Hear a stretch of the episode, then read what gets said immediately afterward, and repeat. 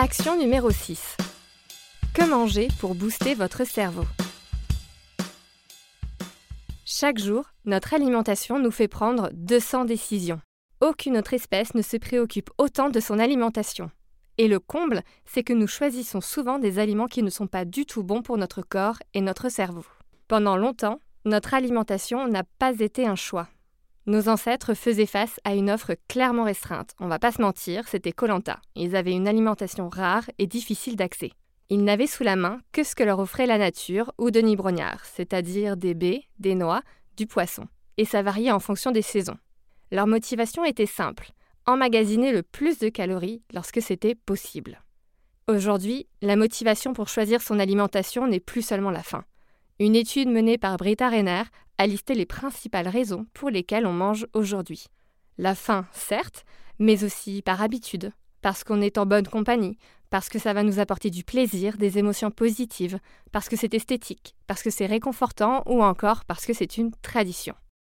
Du coup, notre alimentation finit par ressembler rarement à ce dont ont réellement besoin le corps et le cerveau. Que faut-il manger pour booster votre cerveau, pour lui donner de l'énergie, pour prendre les meilleures décisions Une alimentation adaptée à votre cerveau va favoriser l'entretien de vos neurones et leurs connexions, mais aussi apporter les nutriments nécessaires au bon fonctionnement global.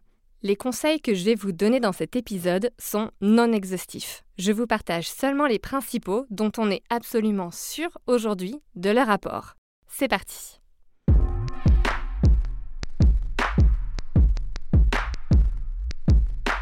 Déjà, on va commencer par un classique.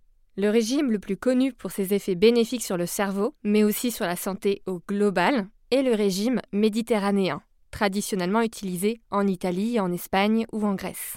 Et oui, ces pays ne sont pas que les destinations de vacances favorites des Français. Dans ce régime méditerranéen, il y a quoi?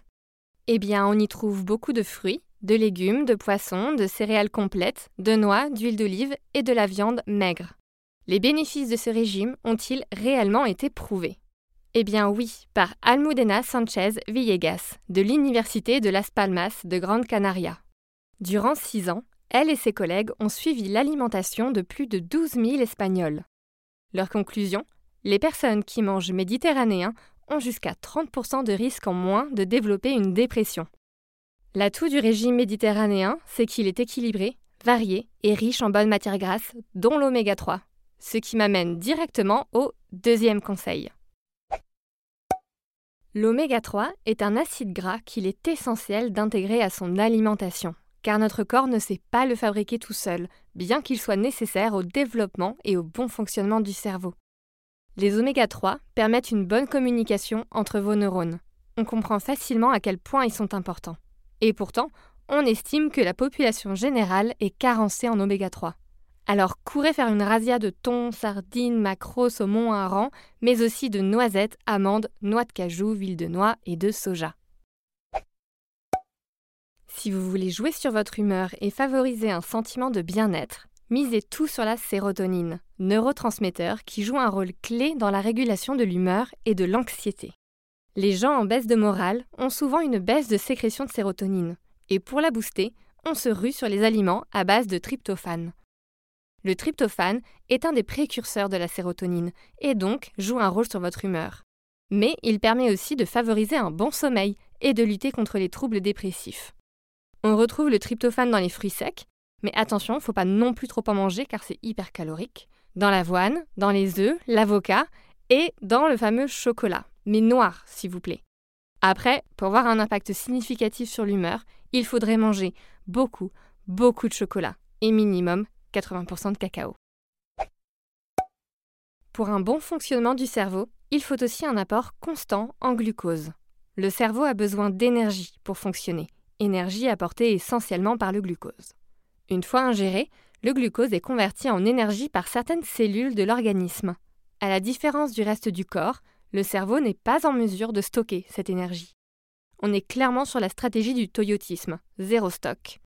Grosse dédicace à ma prof d'économie et de social de première ES pour cette théorie à jamais ancrée dans ma mémoire. Du coup, le cerveau nécessite un apport en glucose constant et stable. Il vous faut donc consommer des céréales complètes, riz, pâtes, orge, pain au levain. Mais vous pouvez aussi trouver glucose dans les pois chiches, les lentilles, les haricots rouges ou blancs. Et pour finir, les protéines sont essentielles à tous vos repas, qu'elles soient d'origine végétale, légumineuse ou céréales, ou animale, produits laitiers, viande, poisson. Les protéines vous apportent ce qu'on appelle des acides aminés. Ce sont des molécules qui permettent de solidifier la structure de vos neurones, mais aussi de vos neurotransmetteurs. Grâce aux protéines, vous favorisez un bon influx nerveux dans votre cerveau, c'est-à-dire une bonne communication entre vos neurones. C'est tout pour moi. À vous de jouer